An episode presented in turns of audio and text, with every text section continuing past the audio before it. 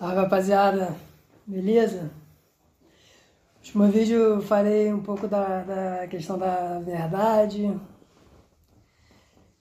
E esse aqui agora eu quero falar da, um pouquinho da questão da moral, porque me parece que são coisas que andam sempre muito próximas, assim, de alguma forma elas se relacionam. E toda vez que a gente vê muito uma essa exaltação da verdade, né? essa reivindicação da verdade, é comum. Não posso dizer que é sempre, mas é, é comum, sim, posso dizer que é comum que ela venha acompanhada de um teor moralista ou moralizante, algo nesse sentido. E a questão da moral é algo que eu penso muito, né? Porque é muito difícil a gente abordar qualquer questão da existência se a gente ficar preso a questões morais. Então a moral ela é em algum sentido muito limitante em relação ao conhecimento do mundo. Ela tem o seu lugar. Tem o seu lugar.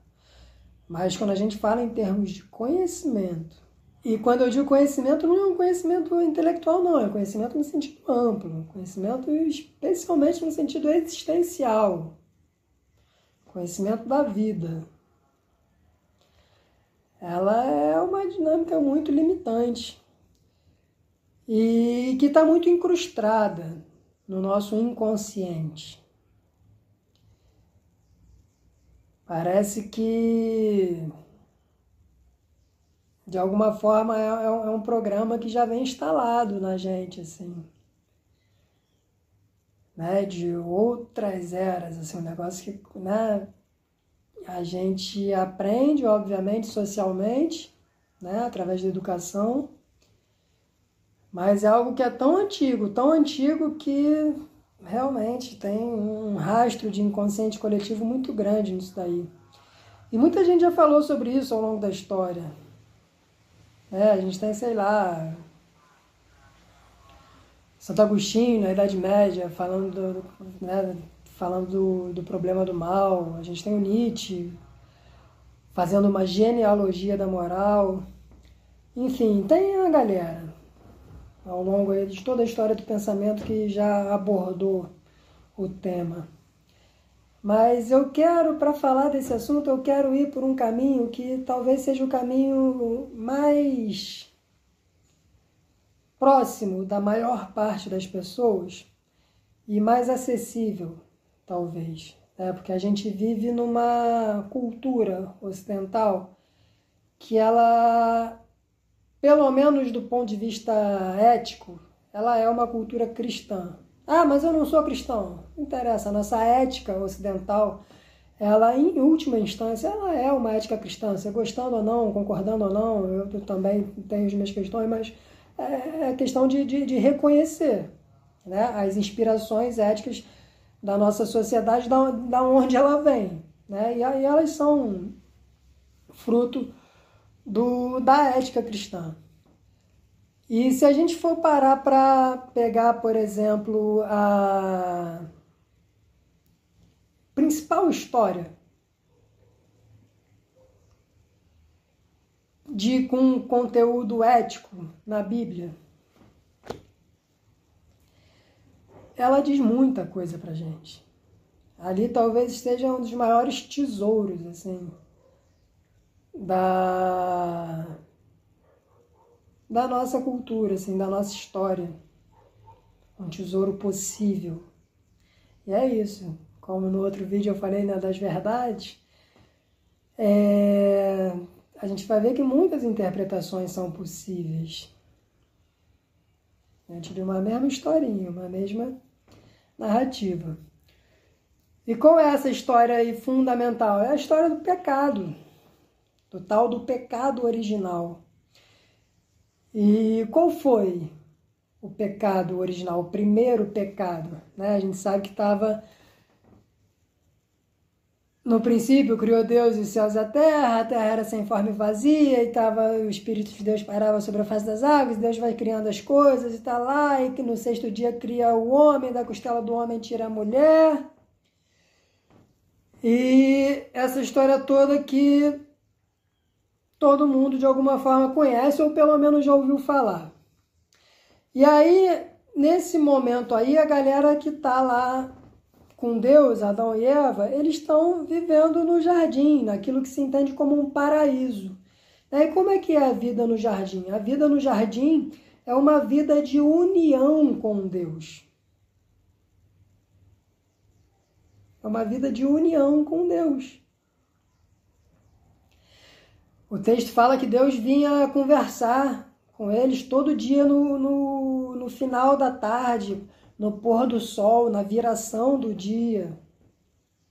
E eles ficavam ali, de repente, é, nomeando os animais, as plantas, e todo mundo peladão, não usava, ninguém usava roupa até então, né? E aí podia tudo. Era um, um, um lugar onde não, não, não tinha limitações. Tudo podia. Só não podia uma coisa. E Deus falou: é, de tudo que tem aqui no jardim, tá liberado. Pode tudo.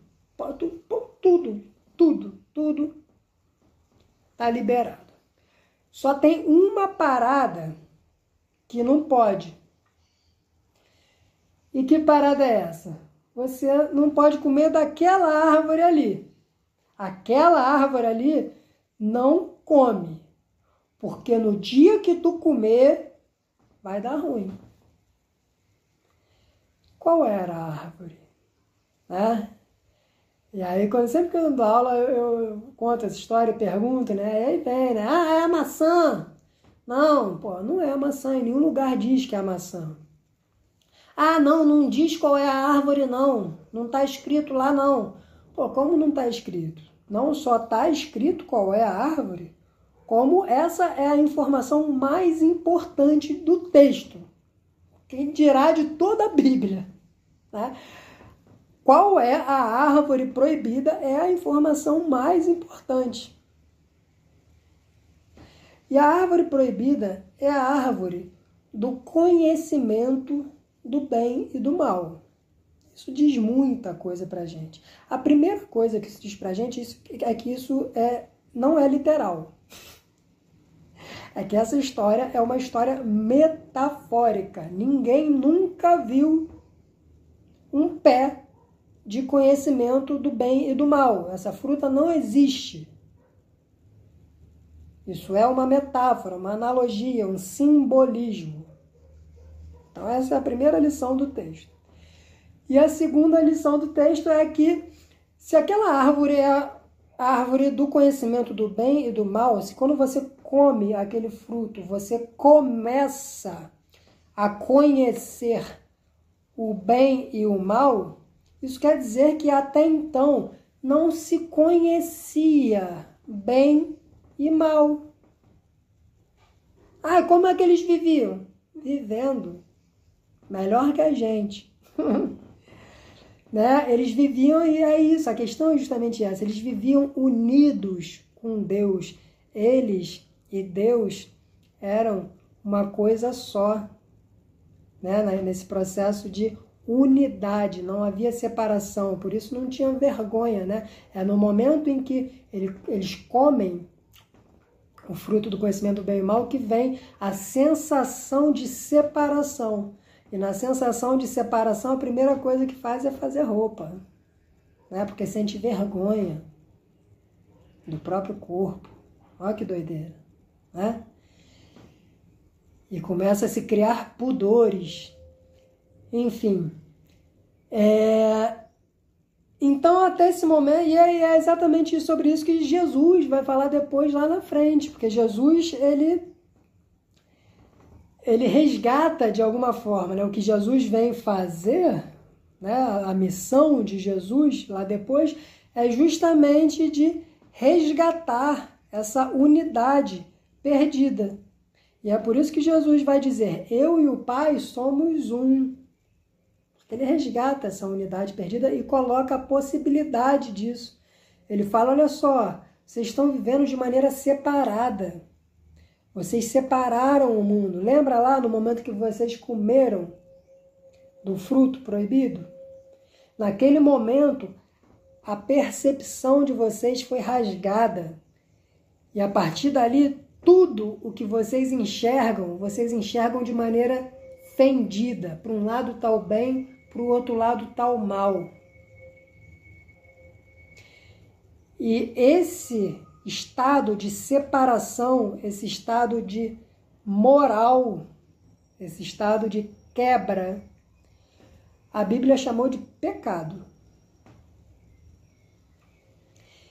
E é muita ironia de que o cristianismo, enquanto construção religiosa tenha invertido completamente a noção de pecado, né? E transformou o pecado justamente numa listinha, né? numa dinâmica de, de listinha dualista, né? Então, é, o cristianismo entende que pecado é um tipo de atitude, um tipo de pensamento, um tipo de, sei lá, de expressão e do outro lado você tem as virtudes cristãs. Ele pega justamente aquilo que foi colocado ali como a noção de pecado e vai exaltar como a maior das virtudes cristãs. Isso é muito doido. Isso é muito doido. Enfim, é...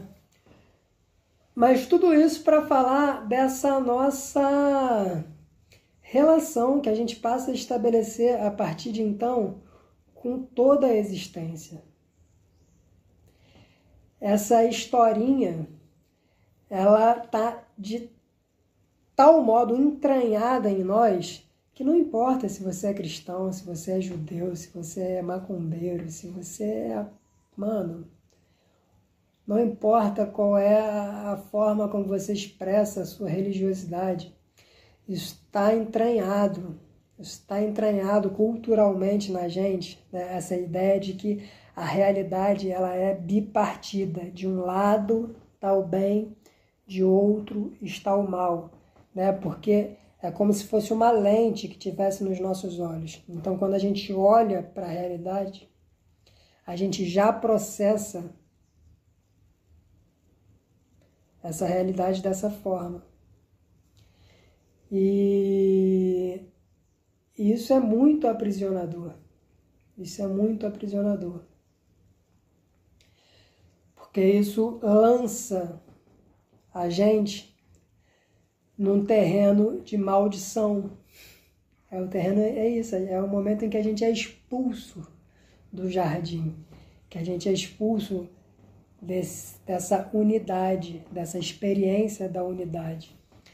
E quando a gente é expulso dessa experiência da unidade através dessa percepção ofendida de mundo, a gente já é, a gente é condenado ao inferno, a esse estado de perdição, que é esse estado de luta constante, de luta sem fim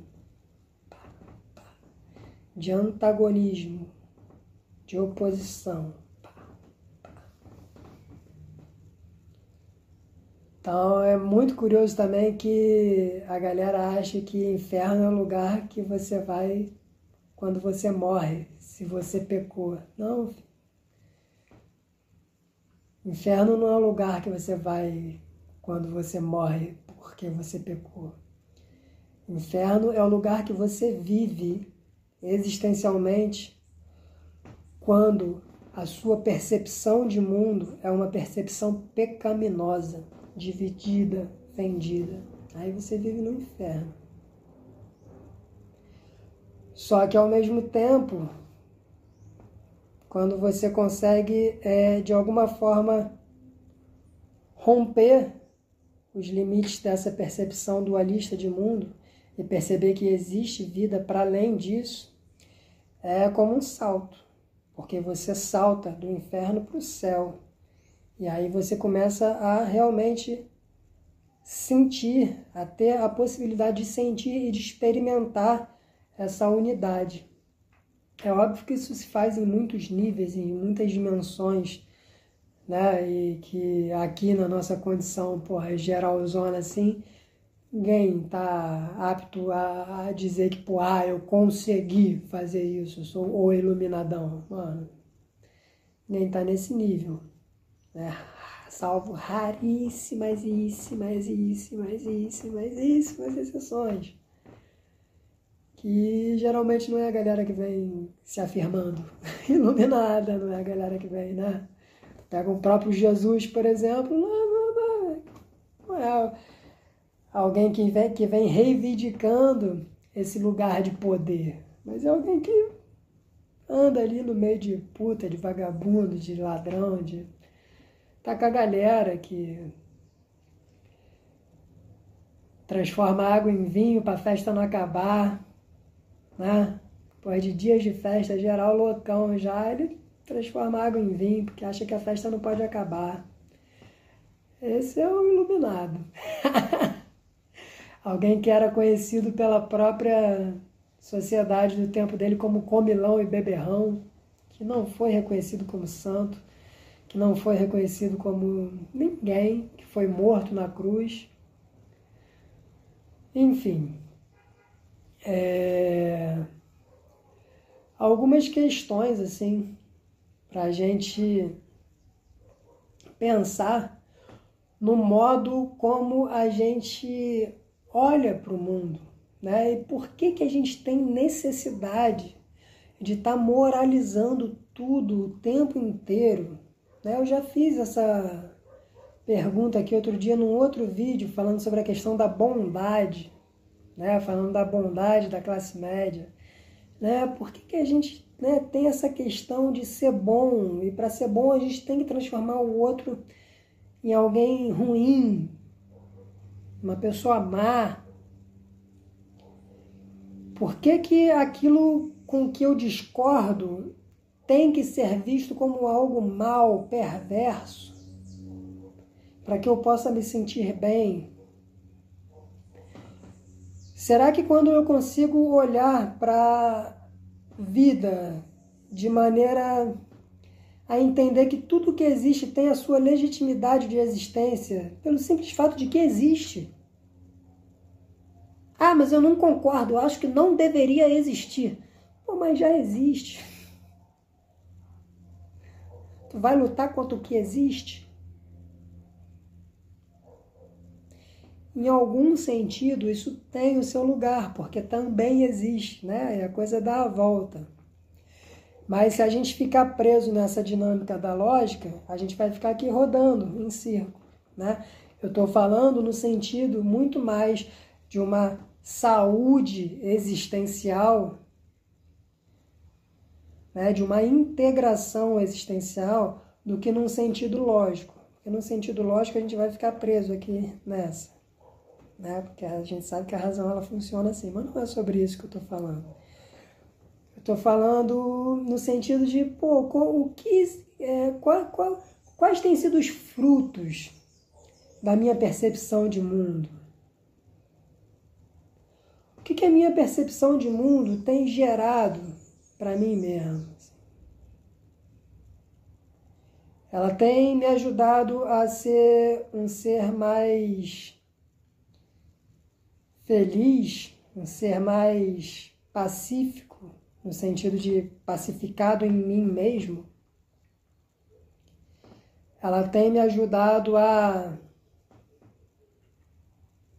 pô, a respirar tranquilo no mundo, na vida.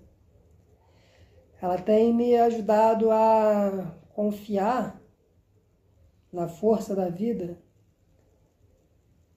ela tem alimentado os meus medos, ela tem me feito enxergar o outro como um adversário, ela tem me feito ficar doente pela raiva que eu sinto do mundo e do outro. Ela tem me tornado arrogante. São questões. São questões, né? Questões que de alguma forma passam todas por essa construção da nossa moral, daquilo que a gente entende como moral.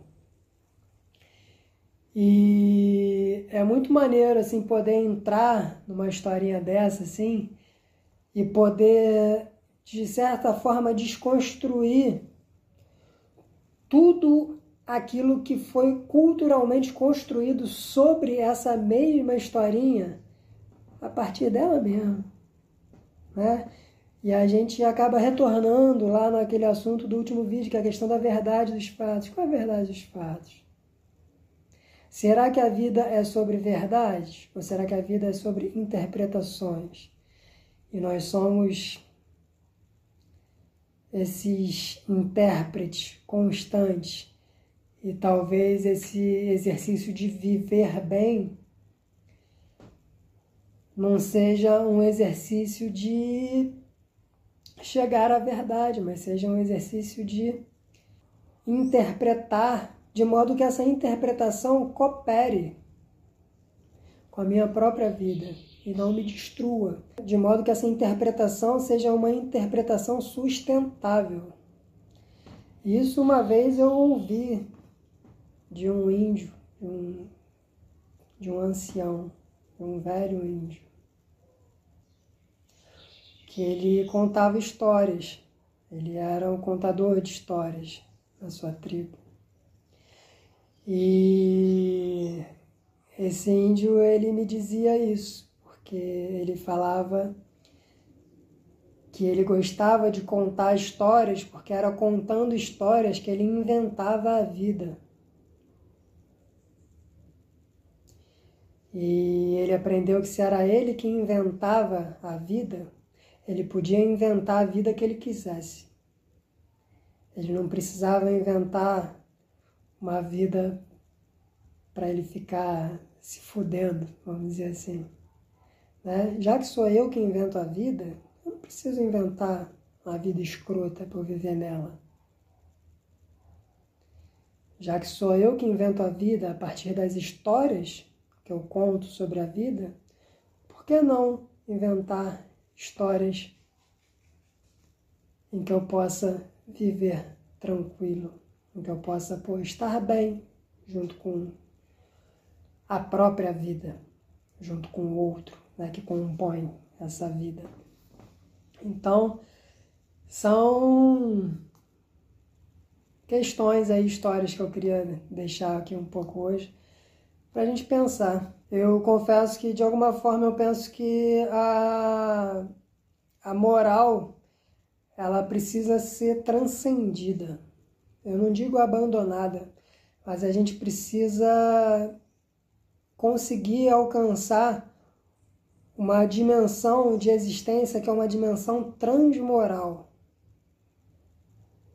Que a gente possa brincar com a moral no terreno onde ela